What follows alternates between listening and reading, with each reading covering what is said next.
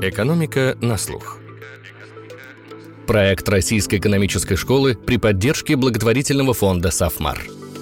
Всем привет! Это «Экономика на слух», с вами Филипп Стеркин, я редактор подкаста «Рэш». Как и обещали, запускаем серию выпусков с экономической и финансовой стратегией. С профессором РЭШ Валерием Чернооким мы говорим о ключевых трендах ближайших месяцев в мировой экономике. В российской ситуация начала меняться столь стремительно, что строить прогнозы оказалось бессмысленно. Сплошные «если» и развилки. К тому же, в определенном смысле, наша зависимость от мировой экономики даже выросла. Ну а США, который мы будем постоянно упоминать, влияет влияют на денежную политику по всему миру, и мы объясним, как именно. Разумеется, мы будем много говорить об инфляции, о новостях, прогнозах, но и об экономической теории тоже, о кривой Филлипса, естественной ставке, инфляционных ожиданиях, о том, какие структурные перемены могли вывести мировую экономику из равновесия. В общем, получился весьма познавательный выпуск. А почему мы так много обсуждаем инфляцию? Ответ в подкасте дает знаменитый инвестор и миллиардер Карл Айкан. И еще, хочу предупредить слушателей, что ситуация, статистика, цифры быстро меняются, однако законы экономики, о которых мы говорим, остаются. Как и все в этом году, этот выпуск юбилейный и приурочен к 30-летию РЭШ. Валерий, добрый день. Здравствуйте. Валерий, изначально, как помните, мы с вами обсуждали подкаст э, такой стратегический о стратегии на ближайшие три месяца, полгода, то есть что будет происходить в мире, в России. Но поскольку в России меняется все уже не за 10 лет, как говорится в известном высказывании, а за несколько дней, поэтому давайте мы с вами сосредоточимся на мировой экономике, там тоже все меняется стремительно, но во всяком случае не за те дни, пока мы будем готовить и монтировать подкаст. Ну, к тому же мировая экономика это все-таки среда среда обитания России, хотя бы потому, что она покупает наши нефть и газ, а мы от них зависим очень сильно. И вот э, сейчас э, много говорится о том, что спрос мировой экономики может упасть, э, много говорят о будущей рецессии. Вот давайте мы с вами начнем с понятия, а что это такое, что такое рецессия? Есть такое расхожее и, как я понимаю, не совсем верное определение, что рецессия – это сокращение два квартала подряд. Ну, что, собственно, в США уже в этом году было. Все-таки что это такое? Национальное бюро экономических исследований США, которое как раз занимается датированием рецессии и бума в экономике, на самом деле дает более широкое определение рецессии. Под рецессией они обычно понимают значительное падение экономической активности, которое затрагивает всю экономику в целом и длится более чем несколько месяцев. И, в принципе, если посмотреть на фактические рецессии, которые NBR задокументировала в прошлом, там чаще всего так и получается, что в течение двух кварталов было падение экономики. Однако это происходит не всегда. NBR смотрит и на другие критерии, в том числе на показатели рынка труда, на какие-то индикаторы экономической активности, например, промышленное производство, а может быть на показатели, которые близки к валовому внутреннему продукту, но тем не менее немножко от него отличаются. Например, валовый внутренний доход. И вот эти альтернативные показатели сейчас дают немножко другую картину по сравнению с ВВП. Если в первые два квартала этого года в США наблюдалось падение ВВП, по-моему, там было 1,6 и 0,6% в годовом выражении, соответственно, то валовый внутренний доход немножко даже вырос. И, соответственно, такого четкого указания, что происходит рецессия, пока нет. Недавно а, директор распорядителя МВФ э, Кристалина Георгиева сказала, что независимо от того, соответствует ли происходящее определению рецессии, для сотен миллионов людей это будет ощущаться как рецессия. А какие факторы, на ваш взгляд, говорят сейчас в пользу рецессии в развитых экономиках, в пользу глобального кризиса? И какие есть факторы в пользу того, что этого все же не случится? Пользу рецессии говорят, э, во-первых, и проблемы на стороне предложения, энергетический кризис, который сейчас затрагивает многие развитые страны. Говорит ужесточение денежной политики, которая происходит довольно резко в США и в Европе и в других странах. Но есть, э, опять же, и критерии, которые пока показывают, что есть изменение экономики, но тем не менее оно еще не перелилось в рецессию. Рынок труда еще остается довольно-таки сильным в США. Э, занятость растет, безработица в августе увеличилась, но не очень, совсем незначительно. То есть движение в сторону замедления есть, но говорить о том, что экономика точно попадет в рецессию, пока, наверное, еще перед временем. Ну, будем надеяться, что все же этого не случится. Но с одним уже таким макроужасом мы сталкиваемся второй год – это инфляция. И вот как раз с инфляцией Центробанки борются, ужесточая денежно-кредитную политику, что теперь может стать таким ужасом для всей экономики. И сначала про инфляцию говорили, да ну, случайность, временное явление. Потом начали говорить, ну, может быть, не совсем временное, временное, но мы сейчас этот огонек прибьем, а огонек все разрастался, разрастался, в такое пламя уже, пожар превратился. И новости, причем инфляция приносит э, очень смешанные. И, соответственно, не очень понятно, как она реагирует на это происходящее ужесточение монетарной политики. А ужесточение идет такое, причем фронтально. Вот по данным Всемирного банка, количество повышений ставок центральными банками по всему миру было просто максимально высоким в июле с начала 70-х годов. Так вот, повторюсь, что там на инфляционном фронте, какие идут новости? И второй вопрос, а что питает вот это пламя инфляции, что сейчас в первую очередь обуславливает ее динамику?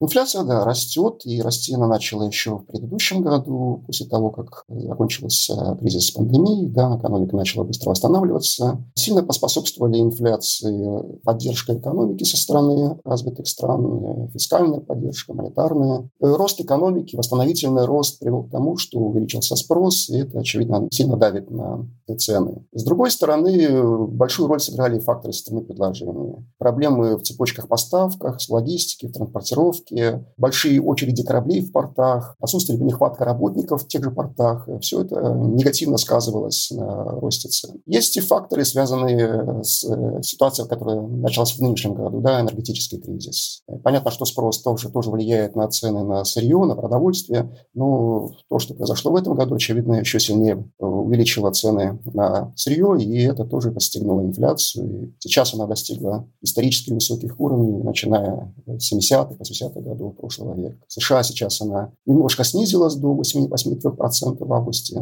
на еврозоне 9,1%, по-моему. Высока на Великобритании, то есть во многих странах развитых. У нас цифры близки к двузначным. Ну и здесь, наверное, вот если про новости говорить, еще важно то, что инфляционные ожидания в США снижались, но ведь э, новости, тем не менее, не совсем такие уж радужные, потому что, как я понимаю, годовая инфляция снижается слабее, чем ожидалось, а базовая инфляция ускорилась. То есть можно ли говорить, что какое-то такое наступает перемирие, не говоря о том, что, может, перелом на этом фронте. Да, там на самом деле разнонаправленные тенденции. Если говорить о США, там за последние, начиная, наверное, с июля месяц есть падение цен на бензин, на энергоносители. Соответственно, это значительно сокращает э, темп роста уровня цен. Но, с другой стороны, базовая инфляция немножко выросла. Но, опять же, сейчас за счет ужесточения денежной политики, скорее всего, базовая инфляция, именно вот сама ее ядро, будет снижаться. Но для этого потребуется какое-то время. Денежная политика не действует мгновенно. Для того, чтобы она произвела эффект на экономику, требуется месяцы, полугодия, то есть какое-то время. И, скорее всего, в ближайший квартал и, скорее всего, начнется снижение. Об этом говорят и оценки финансовых рынков, и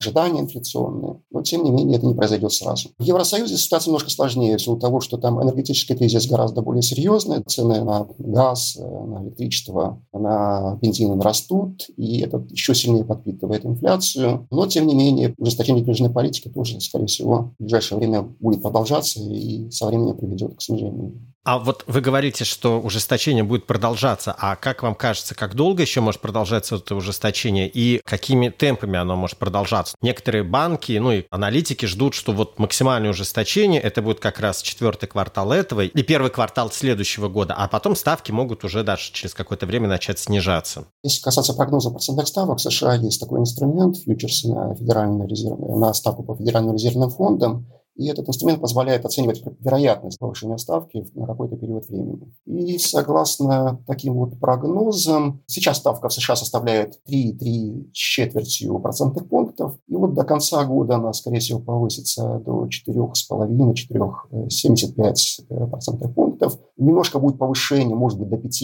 5 с четвертью в первом квартале следующего года. И потом уже рынки прогнозируют небольшое замедление. А сама Федеральная резервная система тоже дает прогнозы. Там, в принципе, тоже видно повышение ставок в ближайшие полгода, а потом либо замедление, либо на том же уровне она будет оставаться. Часто говорят о том, что Центробанкам предстоит сделать очень непростой выбор между рецессией и инфляцией. Мы уже с вами говорили о том, что, в общем, совершенно не обязательно, что нам предстоит рецессия, кризис. Но а если все-таки говорить о сценарии плохом, ограничивается ли выбор только этими двумя вариантами. Нет ли тут третьего варианта? Достаточно часто звучит еще слово «стагфляция», а еще есть даже четвертый вариант – стагфляция плюс финансовый кризис. Насколько вероятно это? Что может говорить в пользу возможности стагфляции? Что похоже, не похоже на кризис 70-х? Ну, стагфляцию можно по-разному определять. Либо высокая инфляция и падение экономики, то есть рецессия, либо растущая инфляция да, и падение экономики. Вот в 70-х годах как раз происходило одновременно и падение выпуска, то есть рецессия, и рост инфляции, увеличение ее темп. В 80-х годах, вот после э, действия Пола Волкера, за счет жесткой денежной политики, инфляция начала снижаться. Это привело к кризису более серьезному. Сейчас, скорее всего, ситуация близка не к 70-м, а уже началу 80-м, да, когда происходит ужесточение денежной политики, инфляция начинает постепенно поворачивать, снижаться. Это может вызвать рецессию, но, опять же, когда у нас происходит падение темпов роста инфляции и снижение выпуска, это больше похоже на классическую рецессию, а не на стагфляцию. А с другой стороны, сейчас ситуация в банковской сфере, в финансовой сфере в целом более устойчива, чем это было в 2008 году в развитых странах. И каких-то таких серьезных системных проблем не наблюдается. И, скорее всего, если произойдет рецессия, она не вызовет таких серьезных проблем, как вызвала рецессия 2008 года. Все-таки центральные банки большое внимание уделяли макропруденциальному регулированию, просто пруденциальному регулированию банковской системы, пытались избежать ситуации, которая была в 2008 году, когда в балансах банков накапливались э, серьезные проблемы, то есть у нас банки сильно кредитовали только один сектор, либо были дисбалансы, связанные с валютой активов и пассивов. То есть те проблемы, которые были раньше, они сейчас в меньшей степени выражены, но гарантировать того, что в каких-то отдельных отраслях финансового сектора не произойдет э, серьезных проблем, тоже, наверное, нельзя. Вот если говорить о стагфляции 70-х, 80-х годов, если вы помните, в 80-х годах после ужесточения денежной политики в США возник кризис в секторе судно-сберегательных ассоциаций, как раз вызванный тем, что более высокие ставки процента привели к дисбалансу активов и пассивов этих банков это не совсем банки, это небольшие, скажем, кредитные организации, которые как раз занимались кредитованием в основном ипотечного сектора. И вот большая часть этих компаний, она обанкротилась в течение 80-х годов. Если такие сектора сейчас в развитых странах, именно в финансовой системе, я бы, наверное, постерегался сказать. Центробанкиры и экономисты, они любят говорить, что вот был такой период десятилетия Great Moderation, такого великой умеренности, ну или там великого успокоения экономики, достаточно стабильный период. И некоторым образом считают, что это их заслуга. Вот Центробанки научились, как оперировать, правительство поняли примерно, какая должна быть фискальная политика, экономисты все это придумали. Но а не было ли на самом деле вот это Great Moderation некой такой иллюзией, что это было уникальное сочетание большого количества факторов того, что происходило с середины 80-х, с конца 90-х годов. Это и технологическое развитие, глобализация, и вовлечение огромного количества экономик в мировую экономику, рост Китая, огромный приток дешевой рабочей силы, вовлечение постсоветских республик в мировую, ну и прочее, прочее, прочее. Демографические факторы. И вот здесь вопрос, не является ли вот то, что сейчас происходит, некоторым вообще вот таким вызовом для всей вообще экономической парадигмы, в том числе центробанков, и на самом деле, ребят, ну вот вы думали, что у вас такой тут great moderation, а никакого не moderation, тем более уж никакого не great moderation. Ну да, замедление инфляции, вот, начиная с 90-х годов, во многом было связано с течением обстоятельств, то есть удачный рост технологический, глобализация и, и отсутствие таких серьезных энергетических шоков, изменение парадигмы денежной политики, переход на инфляционное таргетирование тоже в определенной мере повлияло на это. Макроэкономические шоки, вызванные самой политикой, тоже серьезно снизились, и это привело к тому, что в течение нескольких десятилетий инфляция и волатильность э, темпа роста валового продукта оставалась довольно низкой. Все, конечно, поменялось во время 2008 года, когда проблемы были уже не со стороны политики монетарной, фискальной, стандартных макроэкономических политик, а со стороны мак- политики регулирования банковской системы, макропруденциальной, то есть здесь тоже проблемы довольно серьезные были. Но инфляция оставалась, опять же, довольно низкая. Сейчас нам не повезло со стороны шоков со стороны предложения, логистические проблемы, проблемы роста цен на нефть, газ, продовольствие. Но вот если говорить,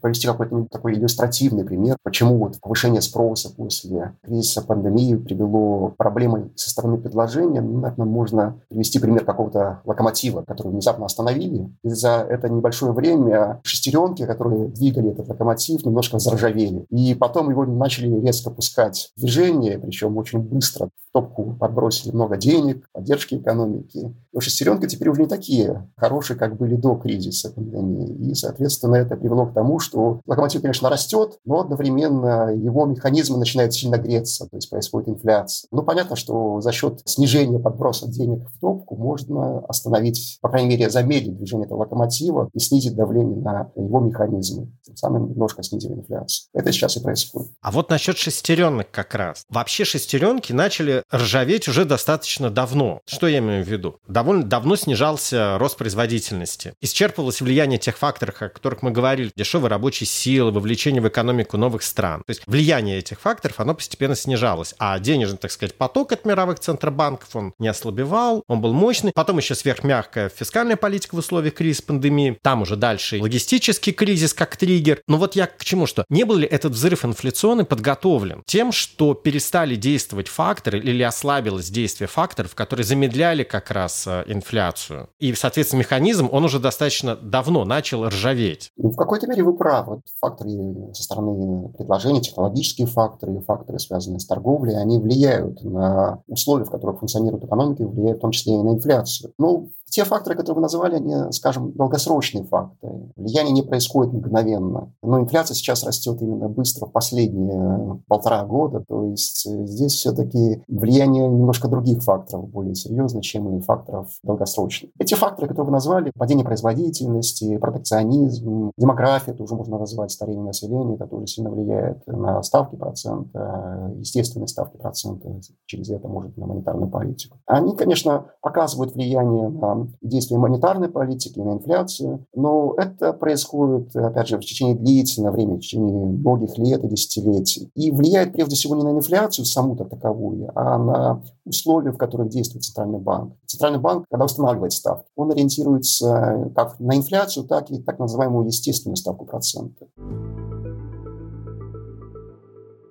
Естественная ставка процента показывает баланс сбережений и инвестиций в мировой экономике. По сути, она э, иллюстрирует нехватку, либо наоборот избыток э, кредитных ресурсов, заемных фондов в экономике. И факторы, которые на нее влияют, в целом мало связаны с монетарной политикой, особенно если мы рассматриваем долгосрочный период. Это чисто факторы, которые характеризуют реальный сектор экономики, такие как производительность, демография, неравенство. Монетарная политика, конечно, может влиять на номинальное значение доставки, но на реальную естественную ставку процента, опять же, никакого особого влияния не оказывает. Но, тем не менее, значение естественной ставки важно для проведения монетарной политики. Если естественная ставка процента в реальном выражении довольно-таки низкая, то центральные банки могут поддерживать низкую инфляцию, устанавливая относительно низкие номинальные ставки процента. Но когда факторы, влияющие на реальную ставку процента, двигают ее вверх, для того, чтобы поддерживать такой же низкий уровень инфляции, как и раньше, центральным банкам приходится повышать номинальные ставки процента.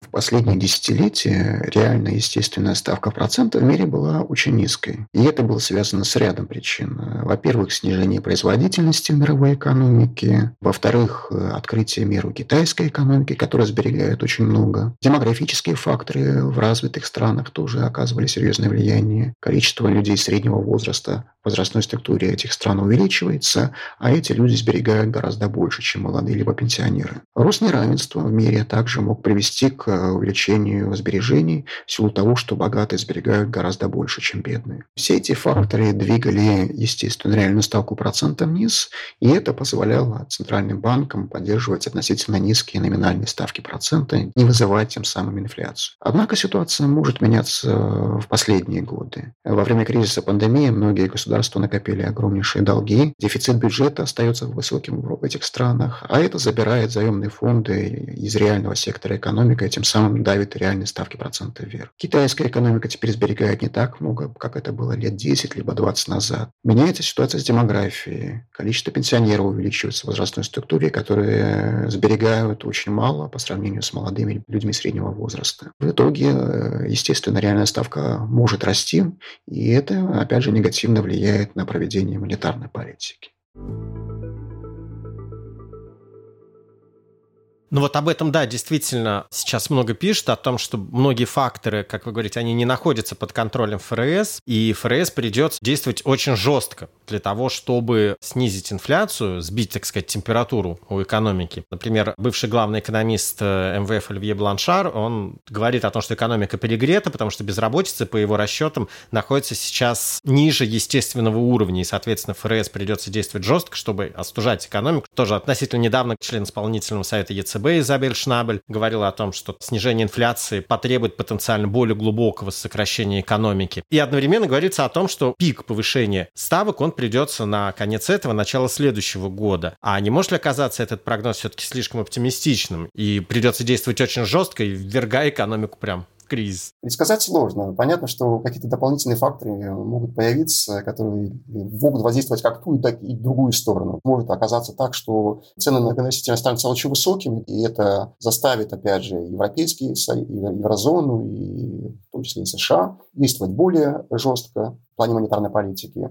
А может оказаться так, что, наоборот, ситуация в мировой экономике и геополитическая, и, в принципе, экономическая станет более спокойной, и действия монетарных властей будут не настолько жесткие, как ожидаются. То есть, может, ставку не будут повышать до 5%, хватит 4% для того, чтобы снизить инфляцию до приемлемого уровня. Но, опять же, мир непредсказуемый, довольно-таки сложно предвидеть все эти возможные события. Какие-то правила, которые бы дисциплинировали инфляционные ожидания, ожидания людей, они важны. То есть, если бы центральные банки сейчас не повышали ставки процента, это бы отвязало инфляционные ожидания и сильно усугубило ситуацию. Центральные банки, как и все люди, не могут предвидеть все и вся. Поэтому они действуют в ситуации неопределенности, но действуют на основе каких-то правил. А почему центробанки такое внимание уделяют инфляционным ожиданиям? Инфляционные ожидания влияют на инфляцию, они подпитывают инфляцию через множество механизмов. Если вы ожидаете, что будет расти инфляция, вы будете более настойчиво требовать повышения зарплат, да, то есть действия профсоюзов будут более серьезные по повышению зарплат. В том числе работодатели будут более готовы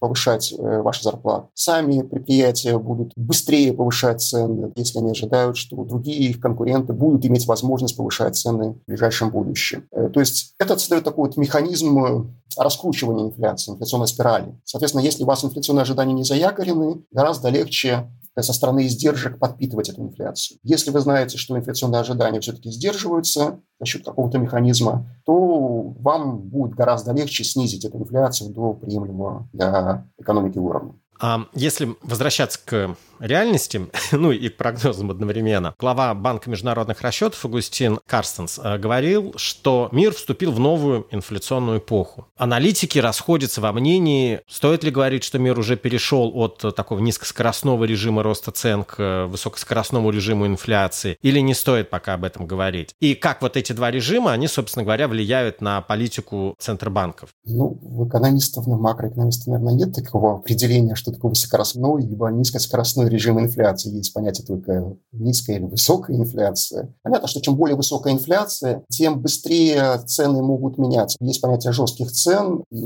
когда цены у вас довольно низкие, жесткость цен довольно-таки высокая. Да? Цены на там, какие-то товары либо услуги могут оставаться неизменными в течение длительного периода времени. При повышении уровня инфляции фирмам гораздо легче быстрее менять цены. Становится выгоднее не держать цену на какой-то товар услугу в течение полугода, например, а начинают они менять их гораздо чаще. И это в какой-то мере тоже способствует раскачиванию инфляции. Ну, это всего лишь один из механизмов, как высокая инфляция влияет на экономику. Опять же, сказать так, что действительно мир стал каким-то другим, наверное, можно. Но сказать, что мы перешли к какому-то новому режиму инфляции, я, наверное, бы все-таки постерегался. Инфляция, прежде всего, монетарный феномен, и денежная политика, опять же, за счет драконовских мер может легко снизить инфляцию хоть нулевого, либо отрицательного уровня. Э, но, опять же, это происходит за счет повышения ставок процента. А насколько сильно нужно поднимать эти же самые ставки процента? И вот здесь как раз вот то, что мы говорили об естественной ставки процента, то есть окружение, реальное окружение, в котором принимаются такие решения, оно в последние годы действительно поменялось. Да, и энергетический кризис, и проблемы падения производительности, и изменение демографии, они все-таки влияют на проведение денежной политики, в какой мере стоит повышать эти ставки, в какой мере мы можем держать низкие ставки процента, это все сильно влияет, на инфляцию в том числе. Про ужесточение денежно-кредитной политики. Мнения экономистов сейчас достаточно расходятся. Одни экономисты призывают к тому, что ФРС должны решительно бороться с инфляцией, прям, ну и сам Паул говорит об этом. Другие экономисты, ну, например, Нобелевский лауреат Джозеф Стиглиц считает, что сейчас ФРС, когда смешанные такие данные приходят, не стоит рисковать ростом безработицы ради борьбы с инфляцией. Но вот есть еще один такой фактор, о нем недавно писал тоже бывший главный экономист МВФ э, Морис Обсфельд. Он писал о том, что центробанки, так же, как они не недооценили риски ускорения инфляции, так они могут сейчас недооценивать эффекты от ужесточения своей политики. Почему? Потому что решения одних центробанков усиливают эффект от решения других центробанков. И вместе они могут слишком сильно раскачать лодку мировой экономики. Ну, то есть, потому что если иностранные центробанки борются с инфляцией, то их уже вот эта политика, она сказывается на инфляции в моей стране. И, соответственно, на э, Центробанк в моей стране, он уже получает поддержку в своей борьбе с э, ростом цен. Вот как вы считаете, есть ли такой эффект взаимного усиления политики повышения ставок, и насколько он сильный, и насколько, как вам кажется, Центробанки сейчас координируют свои действия? И стоит ли им как-то сильнее координировать свои действия? В общем, много вопросов. Ну, безусловно, да. Если бы только один центральный банк повышал ставки, а другие не повышали, эффект на экономику был более мягкий, чем если повышают все ставки процентов, все центральные банки ставки процентов. Но здесь, опять же, нужно иметь в виду, на что реагирует центральный банк. Он смотрит все-таки не на инфляцию в других странах, хотя тоже учитывает это в своих решениях, но на инфляцию в своей собственной стране. И здесь ситуация может сильно отличаться от страны к стране. И если, например, Центральный банк США повышает ставку процента, это влияет на курс доллара, может подпитывать инфляцию в Евросоюзе, в Японии. Многие центральные банки в других странах, более того, в развивающихся странах, часто вынуждены повышать ставки процента, чтобы избежать еще более высокого роста инфляции. По сути, здесь уже не остается выбора. Часто ужесточение денежной политики в странах приводит к тому, что в других странах, в развивающихся странах тоже центральные банки вынуждены повышать ставки процента. И в этом случае, опять же, происходит усиление эффекта на глобальную экономику, в того, что падает спрос не только в той стране, где повышалась ставка процента изначально, но и в тех странах, которые последовали. Это влияет на торговлю, на взаимодействие. То есть есть много разных механизмов, через которые усиливаются такие эффекты. Второй вопрос координации. Многие развитые страны координируют свои решения. Вопрос, насколько эффективно можно говорить. Э, но, тем не менее, небольшое повышение во многих странах, наверное, будет лучше, чем сильное повышение в одной стране и не повышение в других странах. То есть, в принципе, важно, чтобы все действовали сообща, чтобы это не вызывало проблемы на валютных рынках, не вызывало проблемы в торговле, и все происходило более-менее гладко. Ну да, опять же, если представить аналогию с лодкой, один ряд э, табанит весла, второй э, ускоряет, значит, э, и, соответственно, начнет крутиться на одном месте, а то еще перевернется. Но опять же, здесь стоит уточнить, все-таки координация это не означает, что это координация связывающая, что все банки действуют так, как приписывает Ну, конечно, естественно, да. да. Все-таки сейчас, например, вот Федеральная резервная система подняла ставки уже довольно-таки высоко, достигает 3 с четвертью процента максимальная ставка, а в Евросоюзе, например, только 1,25, в Великобритании 2,25. 25, то есть э, гораздо ниже, более низкие ставки процента. И курс доллара сейчас по сравнению с э, другими развитыми странами тоже довольно-таки высокий. Это тоже приводит в какой-то мере раз координации.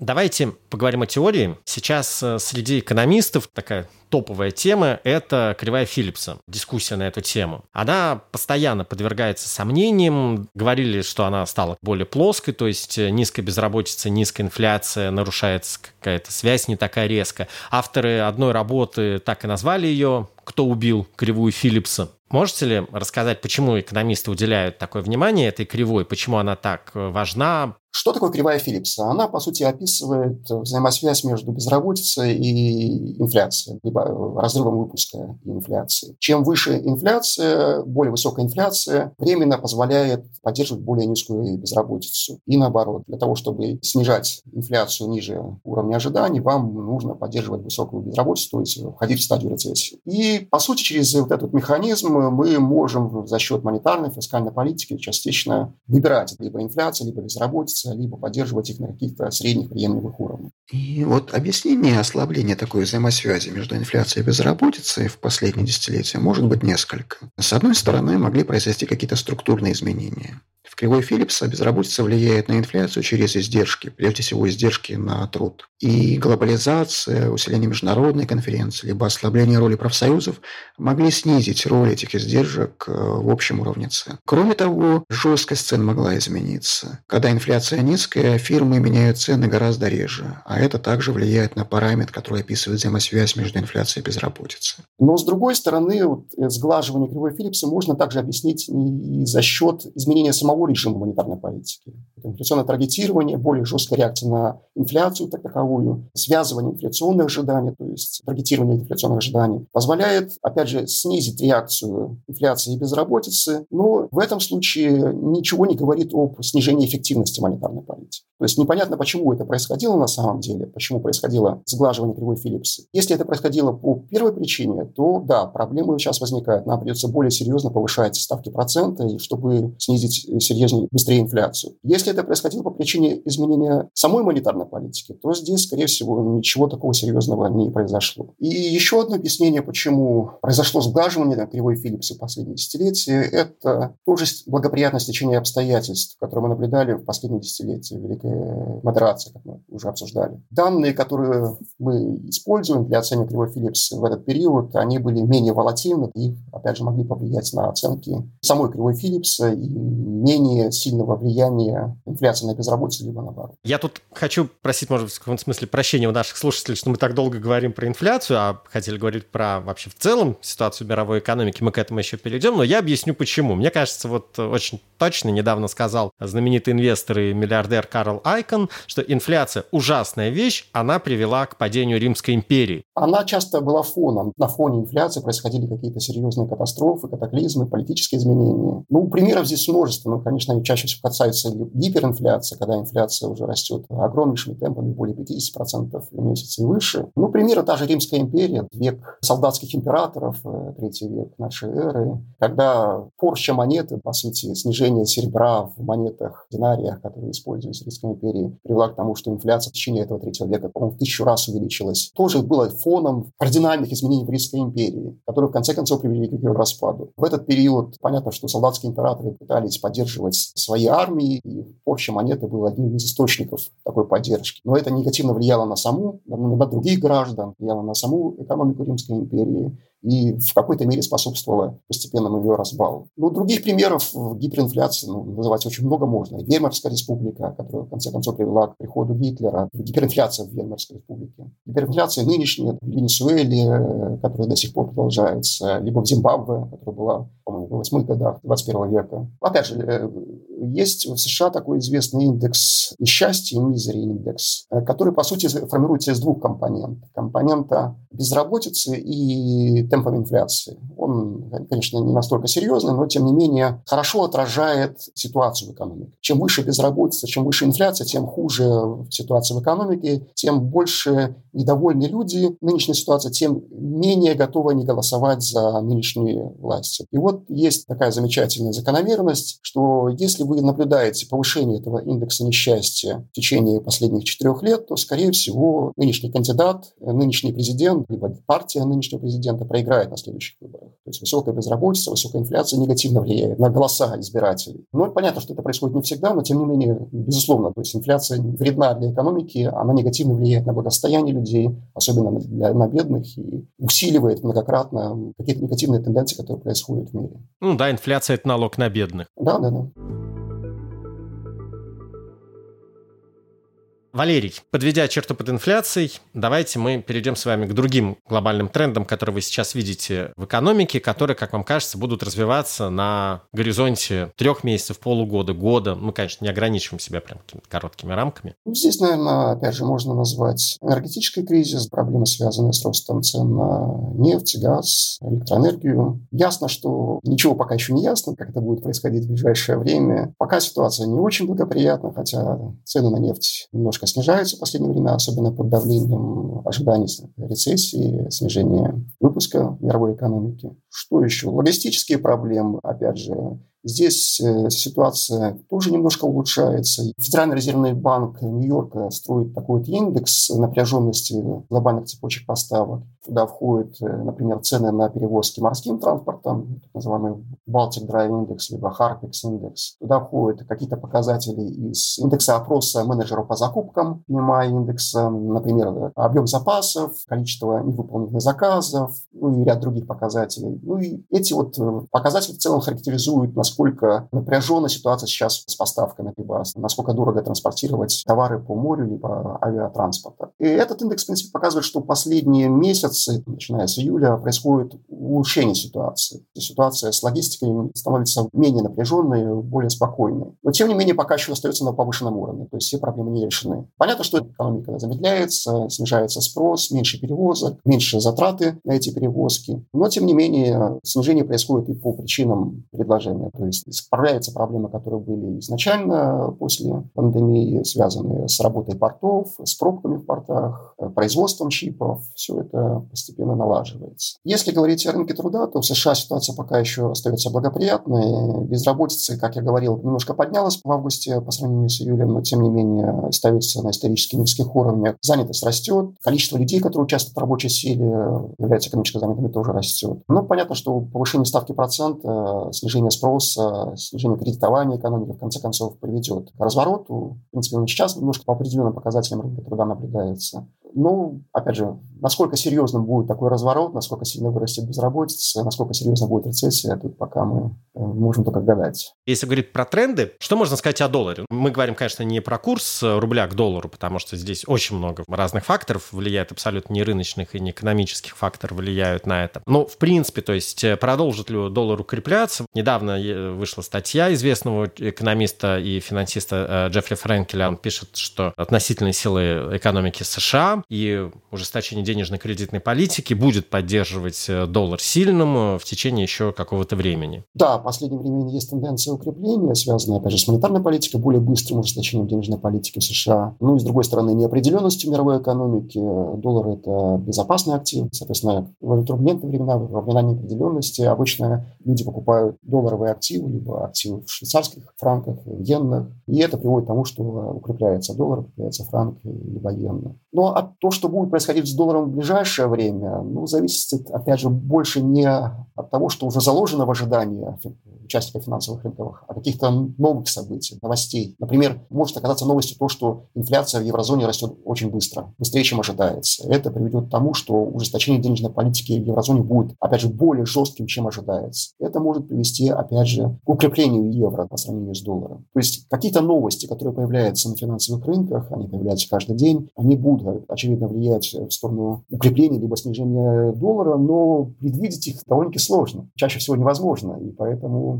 нынешнее укрепление, могло бы быть оно предсказано, например, полгода назад, тоже я бы не утверждал, что это возможно. Мы можем гадать, что будет происходить в будущем. То есть, если мы предскажем, что будут какие-то изменения, связанные с ухудшением ситуации в еврозоне, улучшением в США, и наоборот, то это приведет к одной развилке. Если ситуация в еврозоне будет ухудшаться, а в США улучшаться, то это приведет к укреплению доллара. Если какие-то факторы покажут нам, что что-то произойдет обратно, это гадание на кофейной гуще. Ну, я вам предлагаю тогда еще немножко погадать про рынки. Какие тренды будут двигать рынки? Ну, мы про инфляцию говорили много. Скажите, кстати, почему рынки так реагируют всегда, опять же, на инфляцию? Почему это для них э, настолько важно? Они всегда очень бурно реагируют. Ну, новости об инфляции, понятно, несут сигнал о том, что будет ужесточаться денежная политика, и понятно, что повышение ставок процента влияет на все финансовые активы. Ну, тут несколько механизмов. Первый, так скажем, прямой механизм через увеличение дисконтирования будущих потоков. По сути, все финансовые активы – это какой-то дисконтируемый поток поток ожидаемых платежей, которые мы получаем от этого актива в будущем. И вот дисконтирование идет как раз со стороны ставкой процента. Чем выше ставка процента, тем сильнее мы снижаем наши будущие платежи, которые мы получаем, дивиденды, если говорим о акциях, либо какие-то выплаты по другим активам и, соответственно, получаем меньше сумму сегодня. Наши оценки того, что мы выигрываем при покупке данного актива, сильно снижаются при повышении ставки процента. Это первый механизм. Второй, повышение ставки процента означает ужесточение денежной политики, это снижение кредитования, это, возможно, рецессия, снижение спроса, означает меньше продаж компании, акций, которые мы покупаем, означает меньшие дивиденды, тоже негативно влияет на дисконтируемый поток, который мы получаем, негативно влияет на цены на эти активы. То есть тут механизмы, опять же, несколько, но оба они ведут к тому, что цены на эти активы будут снижаться в силу того, что то, что мы получаем при покупке этой акции, в будущем э, тоже снижается. Это работает как для акций, так и для облигаций, каких-то других финансовых инструментов. И поэтому, когда мы видим новости об инфляции, что-то узнали, что инфляция оказалась более высокой, чем ожидалось, это приводит к тому, что фондовые рынки начинают э, падать, то есть э, негативно реагируют на новости. Они ожидают, что будет повышаться ставка процента, центральные банки сильнее будут реагировать на эту инфляцию. Это приведет к более высоким, чем ожидается, ставкам процентов и к снижению цен на акции. Но опять же, здесь очень важно то, что эти изменения, они неожиданные, то есть какая-то новость произошла. То, что уже заложено в ожидании людей, то, что мы ожидаем, что ставка процента будет повышаться в США до середины следующего года, это уже в ценах активы сегодня. То есть если будет ставка повышаться завтра, это не обязательно приведет к падению цен на фондовых рынках США через квартал или месяц, когда будет происходить такое повышение. Но если повышение ставок будет более серьезным, чем мы сегодня закладываем, по причине того, что какие-то проблемы в экономике возникли с инфляцией, то это приведет, опять же, к более серьезному еще падению. То есть, опять же, здесь предсказать, как поведет себя фондовый рынок, тоже довольно сложно. Все зависит от того, какие новости мы будем в дальнейшем видеть, плохие либо хорошие. Если говорить о Китае, то там, да, сейчас в последнее время возникли проблемы, связанные с строительством, э, резко затормозило строительство, есть проблемы с банкротством строительных компаний. Это негативно сказывается и на ипотечниках, то есть э, проблемы возникают сейчас и с бойкотом ипотеки, и выплаты по ипотеке. Проблемы в небольшой степени возникают и в банковской системе. Но если судить по новостям из Китая, то там вроде бы эти проблемы не настолько серьезные, и поддержка государства, выкуп активов со стороны государства, центральных властей, либо региональных властей тоже присутствует и будет продолжаться. И тоже не факт, что произойдет финансовый кризис э, при замедлении роста, при продолжающихся проблемах на рынке строительства. Хотя он, конечно, довольно серьезный в Китае, он занимает чуть ли не четверть выпуска в экономике, и в последние годы внес большой вклад роста китайской экономики. Ну, будем надеяться, что кризис, если будет, то он будет э, не очень глубоким, а может быть мы его, знаете, как иногда бывает, э, что постфактум, когда пересматриваются данные, в Штатах такое бывало, пересматриваются данные, говорят, о, стоп, а у нас, оказывается, экономика была в, ну, не в кризисе, она была в рецессии. Ну, такое происходило на самом деле. Например, вот как раз в 2008 году, да, кризис начался не в сентябре, когда вот произошел обвал на фондовом рынке, он начался раньше, то есть потом, уже после того, как были собраны данные, получил Национальное бюро экономических исследований последние оценки по росту ВВП и других показателей. Кризис начался там, по-моему, в марте, даже не в марте, по-моему, начиная с января 2008 года. То есть пик экономики был достигнут в декабре 2007 года, и потом уже произошло падение. Валерий, спасибо вам большое. Да, да, пожалуйста. Был очень рад с вами поговорить.